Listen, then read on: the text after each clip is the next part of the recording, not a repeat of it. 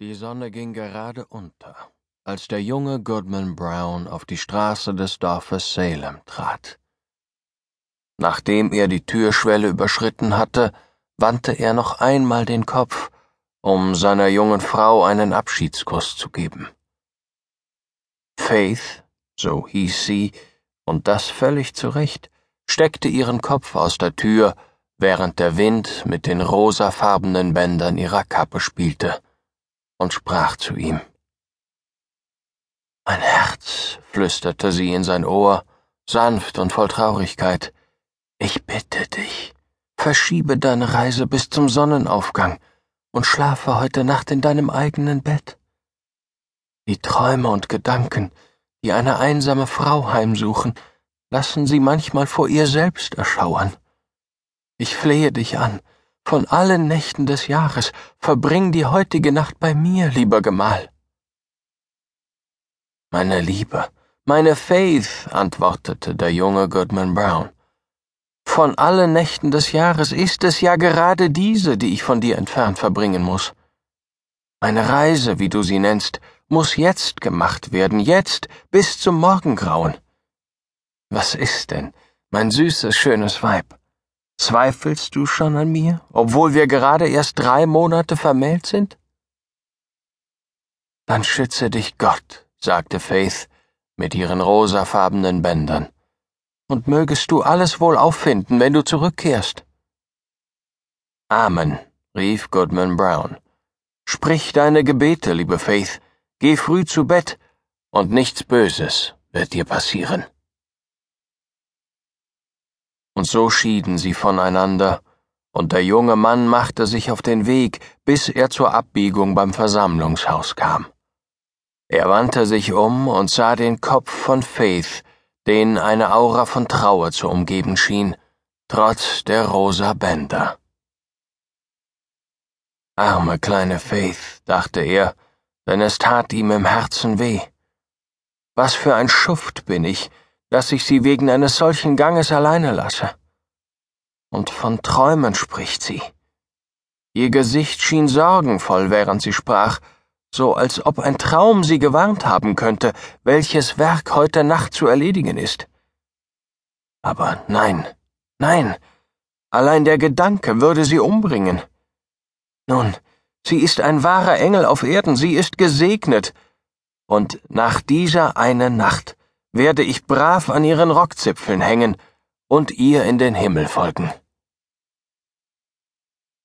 Nachdem er diesen Entschluss gefasst hatte, war Goodman Brown bereit, sein gottloses Unterfangen mit größerer Eile anzugehen. Er ging einen öden Weg entlang, der von den düstersten Bäumen des Waldes verdunkelt wurde, die eben weit genug auseinanderwichen, um den schmalen Pfad hindurchzulassen.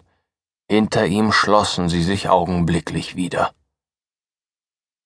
Es war hier so einsam, wie es nur sein konnte, und diese Einsamkeit birgt eine Besonderheit in sich, indem der Wanderer nicht ahnen kann, wer hinter diesen zahllosen Stämmen und dicken Ästen verborgen sein könnte. Während er sich als einsamer Wanderer wähnt, wird er im Gegenteil von zahllosen Augen beobachtet. Hier könnte hinter jedem Baum ein teuflischer Indianer lauern, sagte Goodman Brown zu sich selbst. Meiner treu, der Teufel selbst könnte an meiner Seite schreiten. Während er noch nach hinten sah, kam er zu einer Biegung des Weges. Als er wieder nach vorne blickte, sah er die Gestalt eines Mannes, in dunkler, gefälliger Kleidung, der am Fuße eines alten Baumes saß. Er erhob sich, als Goodman Brown näher kam, und nahm den Marsch auf, an Goodmans Seite. Ihr seid spät dran, Goodman Brown, sagte er. Die Uhr von Old South schlug, als ich durch Boston kam, und das ist volle fünfzehn Minuten her.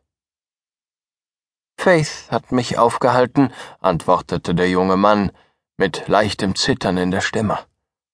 Obwohl nicht gänzlich unerwartet, hatte das plötzliche Erscheinen seines Reisegefährten ihn doch erschreckt.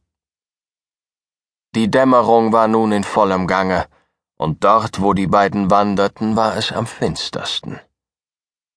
Der zweite Reisende, obwohl kaum zu erkennen, mochte etwa fünfzig Jahre alt sein und der gleichen Schicht wie Goodman Brown angehören.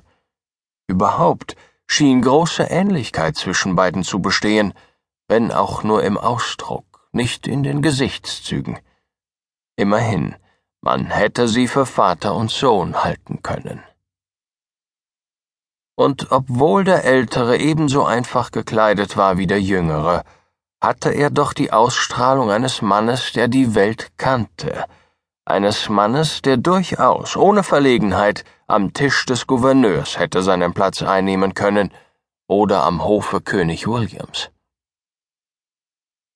Dennoch, das einzig Bemerkenswerte an ihm war sein Stab, der einer großen schwarzen Schlange glich, so wundersam gewunden, dass es fast schien, als winde und schlängele sich dort ein lebendiges Reptil. Doch dies musste, natürlich, eine Täuschung des Auges sein, hervorgerufen durch das schwache Licht. Kommt weiter, Goodman Brown, rief der Reisegefährte. Noch am Anfang der Reise und schon so langsam? Nehmt meinen Stab, wenn ihr so schnell ermüdet. Guter Freund, sagte der andere und hielt an. Ich habe meinen Teil der Abmachung eingehalten, indem ich euch hier traf. Jetzt allerdings möchte ich wieder umkehren und nach Hause gehen. Ich habe große Bedenken bei dieser Angelegenheit. Was ihr nicht sagt, antwortete der mit der Schlange, mit einem Lächeln. Lasst uns dennoch weitergehen und die Sache besprechen. Wenn ich euch nicht überzeugen kann, könnt ihr noch immer umkehren. Wir sind ja noch nicht tief im Walde. Viel zu tief, viel zu tief, rief Goodman, während er unbewusst wieder in Schritt kam. Nie machte mein Vater einen solchen Gang in den Wald, auch nicht sein Vater vor ihm. Seit den Tagen der Märtyrer waren wir eine Familie von ehrlichen Männern und guten Christen. Soll ich der erste Brown sein, der diesen Weg hier geht, in solcher Gesellschaft, wolltet ihr sagen, vollendete der Ältere. Wohlgesprochen, Goodman Brown. Ich kenne eure Familie gut, besser als irgendeine unter den Puritanern, und das will etwas heißen. Ich half eurem Großvater, dem Constable, als er die Quäkerfrau so schneidig durch die Gassen von Salem peitschte. Und ich war es, der eurem Vater den pechgetränkten Pinienast brachte, an meinem eigenen Herd entzündet, um das Indianerdorf anzuzünden, damals, in König Philipps Krieg. Sie waren gute Freunde von mir, alle beide, und viele Male sind wir hier gewandelt und vergnügt zurückgekehrt nach Mitternacht. Ja, wären Sie nicht gewesen, gäbe es auch unser beider Freundschaft nicht. Wenn dem so ist, antwortete Goodman Brown, dann frag ich mich, warum Sie nie von diesen Dingen sprachen. Vielmehr, ich frage mich nicht, denn ich weiß, dass das kleinste Gerücht über solche Dinge Sie veranlasst hätte, Neuengland zu verlassen. Wir sind Männer des Gebets und guter Taten. Gottlosigkeit tolerieren wir nicht. Gottlos oder nicht, sagte der mit dem gewundenen Stab, ich bin überall in Neuengland wohlbekannt. Die Diakone vieler Kirchen tranken den Messwein mit mir. Die Abgeordneten vieler Städte haben mich zu ihrem Vorsitzenden gewählt. Alle Gerichtshöfe bis hin zum Obersten sind feste Verfechter meiner Interessen. Ja, sogar der Gouverneur und ich. Aber dies sind Staatsgeheimnisse. Ist das möglich? rief Goodman Brown und sah seinen ungerührt dreinblickenden Reisegefährten überrascht an. Aber wie auch immer, ich habe nichts mit dem Gouverneur und den Räten zu tun. Sie sind kein Vorbild für einen einfachen Landmann, wie ich es bin. Und sollte ich weiter mit euch gehen, wie könnte ich noch dem Blick des guten alten Mannes begegnen, unserem Priester in Salem? Oh, seine Stimme würde mich zittern machen am Sabbat und am Tage der Lesung.